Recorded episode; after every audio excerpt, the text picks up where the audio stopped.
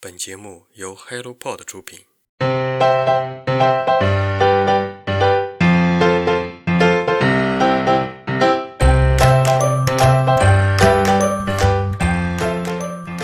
Hello，大家早上好，欢迎来到晨间舒适，我是花花。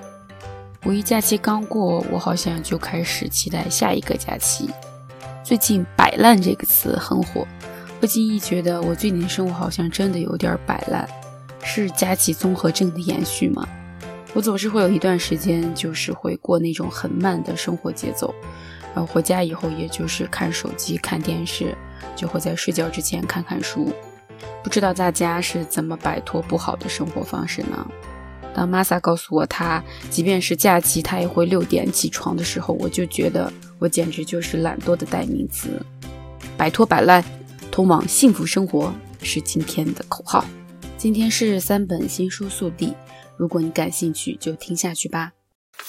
婚姻不将就，作者周小鹏，出品方智源微库。你思考过如何才能拥有更好的婚姻关系这个问题吗？在互联网的高速发展中，婚姻情感话题永远是各大网络平台永久不衰的热门话题。曾经相爱的明星撕破脸要离婚，已经分手的男男女女哭着喊着要复合，以为遇到真爱，没想到他是个渣男，骗色骗钱还骗感情。这些相似的感情事件，为什么一直能够引起无数人的共鸣呢？近十年来，网络上充斥着各种如何经营婚姻、如何能够寻找完美爱情、如何能够妥善解决婚姻问题的内容。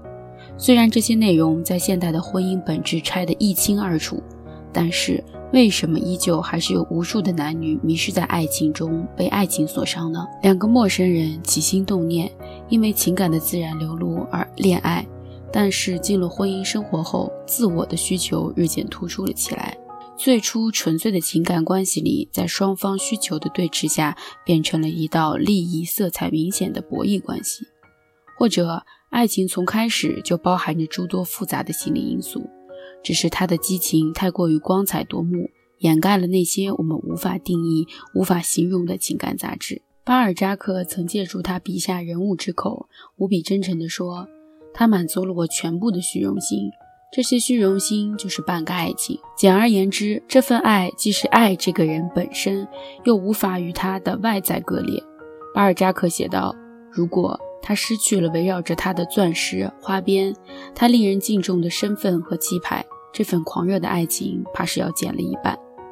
舍不得，是因为有时候我需要过多的彼此相互之间的爱慕，在很多的恋爱关系中，根本看不到爱的影子。”但两个所谓的爱的人，却谁也离不开谁，将他们扣在一起的是十分复杂的心理成分，比如依赖、不安全感、对改变的恐惧、不稳定的价值等等，他们相互掺杂，形成了情感的连接。理清这一切的困难，有时我们会把这些心理统称为舍不得，然后这种舍不得又会被当作爱的证据，毕竟他们认为，如果不爱。又怎么会放不开手、舍不得呢？这不是爱，又会是什么？当我们的自我没有因为分手而变得破裂而动荡时，我们能够清晰地察觉，分手影响的是情感，但我们的安全感、自我价值仍然是稳定的。我们不会被孤独威胁，有孤独自主生活的能力。此时，我们还会觉得舍不得吗？明明知道这段关系是不合适的，却无法自主地离开，是因为爱慕不舍。还是因为依赖不舍，这是有区别的。前者是因为对方身上让我们有发自内心欣赏与着迷的地方，我们心甘情愿地坚持给予；后者是食之无味，弃之可惜的情感，只能在不断的抱怨中持续的要求给予。事实上，生活中能够保持理想状态的人，我们可以称之其为有拥有爱的能力的人。很可惜，这种能力并不是每个人都具有。拥有爱的能力的人。能够当机立断做到不爱就果断告别，也清楚如果两个人未来的方向不一致，再爱也要放手。能够做到这些，并非是他更有理性、更坚强、更具有抗挫的能力，而是因为他的爱情是自我的完整，他的安全感、价值感都能够使其独立于爱情而好好活着。这样的人才能够把爱情和婚姻经营成自己想要的模样。可惜，有些人就是存在不健全的爱情自我，失去了爱情或者婚姻，安全感和自我价值随之也就荡然无存。所以，即便是爱情或者是婚姻，自己食之无味，他人也没有勇气去做出改变。这是文中最让我感同身受的一段。我们总是能够在别人遇到情感问题的时候伸出援手，给他我们认为最合理的有效建议。但是，任何事情等发生到了我们自己身上，早就情感克制住了理性。做一个怎么样的人呢？书中会给你一个答案。那些微小但重要的事。英国作家詹姆斯·诺伯里，译者玉知晓，中信出版社。我们又迷路了。大熊猫说：“我发现，当我迷路时，这样做真的很管用。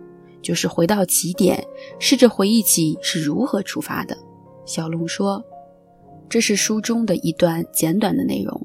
我们总是被人鼓励要奋斗，要努力向前，可每到夜深人静、独自相处时，我们却能够窥探出自己那颗荒芜、迷茫的内心。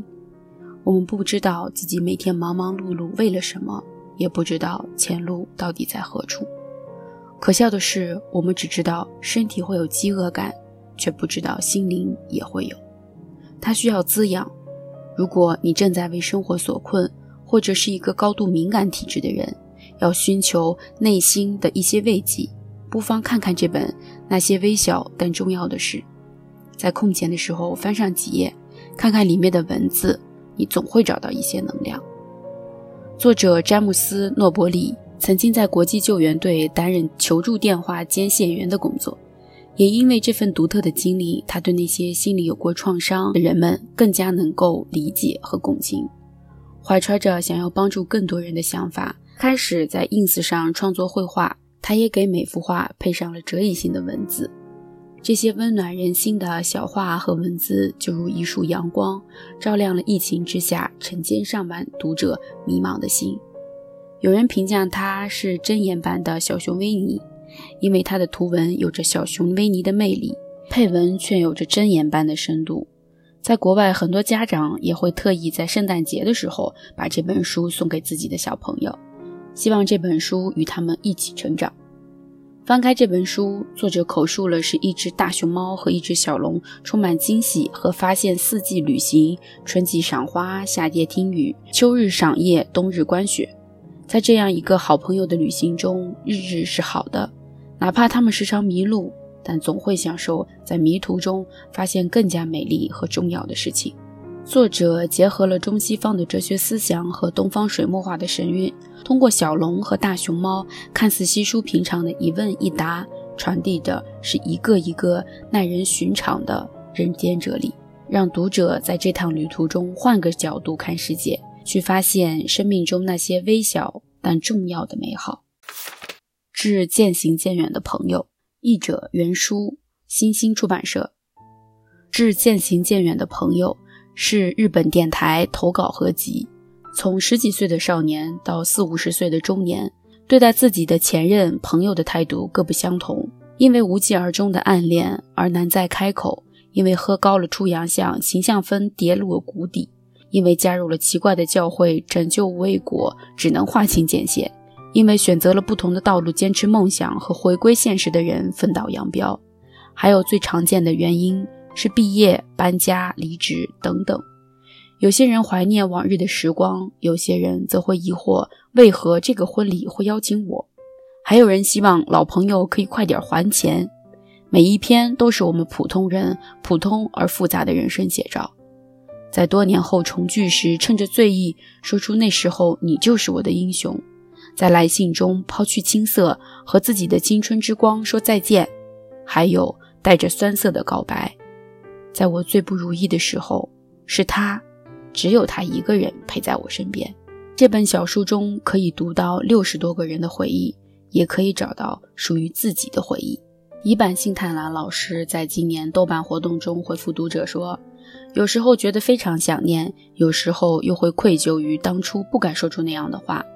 总之思绪万千，现在却完全见不上面了。”想着想着就有点寂寞。即便如此，当初的友情也绝非说是谎言。如果今后还有缘，或者还会再见，除了自己以外，没有人有资格评判当时的心情。